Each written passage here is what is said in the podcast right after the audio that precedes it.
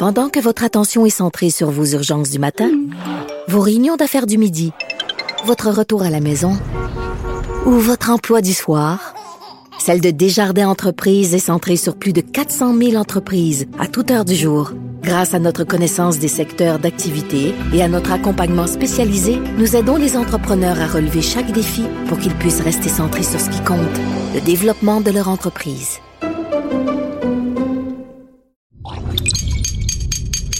Radio. Salut, c'est Charles Dran avec l'équipe dans 5 minutes. On s'intéresse aux sciences, à l'histoire et à l'actualité. Aujourd'hui, on parle de la Russie et de l'Ukraine. C'est un sujet majeur de l'actualité internationale depuis la fin de l'année dernière. La Russie a massé plus de 100 000 soldats autour des frontières de l'Ukraine.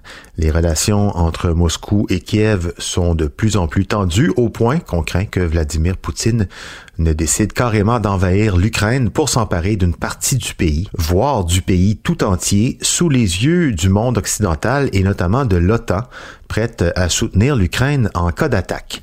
Mais la question qu'on ne se pose pas souvent, c'est pourquoi ça arrive tout ça? Pourquoi Poutine menace d'envahir l'Ukraine? C'est quand même pas juste pour le plaisir d'agrandir son jardin. Et aussi, surtout, est-ce qu'il va le faire? Voici Baptiste Zapirin. Les racines des tensions entre la Russie et l'Ukraine, il faut aller les chercher en 1991, au moment de l'effondrement de l'URSS. Le dirigeant soviétique de l'époque, Mikhail Gorbatchev, a accompagné l'indépendance des anciens pays satellites de l'URSS et en échange, il avait obtenu de la part de plusieurs dirigeants occidentaux que l'OTAN, l'alliance militaire de l'Ouest menée par les États-Unis, Gorbatchev avait reçu la promesse que l'OTAN n'irait jamais recruter des pays de l'Europe de l'Est, pour que la Russie conserve malgré tout son influence dans son ancien empire. Sauf que les promesses n'engagent que ceux qui y croient. Aucun engagement n'a été officiellement signé, et au final, l'OTAN s'est bel et bien étendue vers l'Est, rejoint par des pays comme la Bulgarie, la Pologne ou la Hongrie. Et ça, eh l'actuel président russe Vladimir Poutine, il ne le digère toujours pas. En 2014, il déclarait Ils nous ont menti à plusieurs reprises, ils ont pris des décisions dans notre dos, ils nous ont mis devant le fait accompli. Ouh. Pour lui, l'OTAN a trahi la Russie en marchant sur ses plates-bandes. Et donc, ce que Poutine en colère veut, c'est un engagement de l'OTAN à cesser de s'étendre à l'Est, renoncer à intégrer l'Ukraine et la Géorgie. Nous l'avons dit très clairement, il ne doit pas y avoir d'expansion de l'OTAN vers l'Est. La balle est dans le camp des Occidentaux. Ils doivent désormais nous donner une réponse. Il exige aussi le retrait des troupes de l'OTAN dans l'Est, notamment euh, celles qui sont en Pologne, en Roumanie et dans les pays baltes, parce que ben, pour lui, ces troupes sont des menaces. Et pour obtenir satisfaction, eh bien, il montre sa grosse armée et menace d'envahir l'Ukraine. Bien sûr, il nie toute intention, c'est le principe du bluff. Alors, envahira, envahira pas, difficile à dire. C'est vrai que la Russie est la deuxième puissance militaire du monde, et l'Ukraine 22e seulement, devant le Canada d'ailleurs, qui est 23e.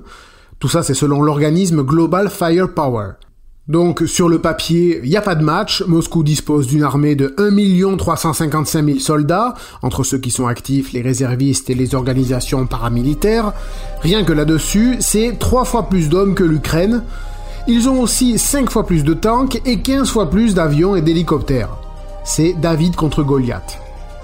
Mais déjà, l'Ukraine a d'importants alliés dans ce face-à-face, -face, dont les pays de l'OTAN, et une guerre de conquête, c'est très compliqué.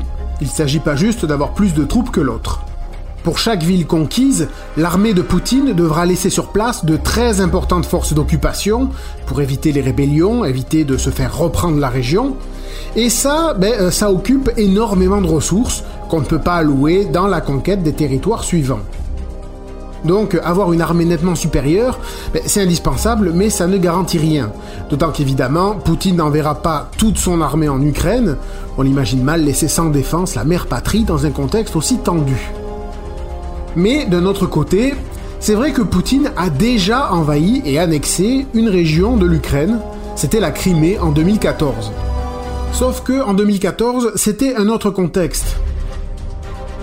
À l'époque, il y avait beaucoup d'agitation en Ukraine, dirigée par le président Viktor Yanukovych, pro-russe, un dirigeant qui décide de ne pas signer un accord d'association économique avec l'Union européenne, pour plutôt s'accommoder avec Moscou, ce qui fait éclater d'importantes manifestations à Kiev, la capitale, le président Yanukovych fuit en Russie, l'opposition pro-européenne prend le pouvoir.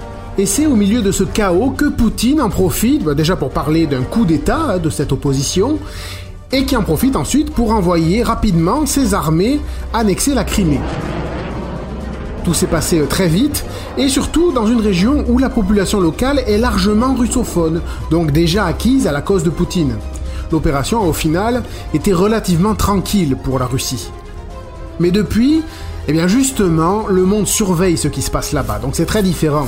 L'OTAN est prêt à monter au créneau, et la population ukrainienne n'est globalement pas prête à accepter le bruit des bottes russes sur leur terre. Pas sûr que Poutine soit prêt à s'embarquer là-dedans, dans le quotidien du 27 janvier, le journaliste Frédéric Lavoie rappelait que le dernier gros exemple d'un pays très puissant qui avait tenté d'occuper un territoire qui ne voulait pas de lui, c'était les États-Unis, en Afghanistan. Ça s'est mal fini pour les Américains, et Poutine, il est bien au courant. Ah oui, Poutine est au courant, d'autant plus qu'avant les Américains en Afghanistan, il y avait les Russes qui s'y sont enlisés.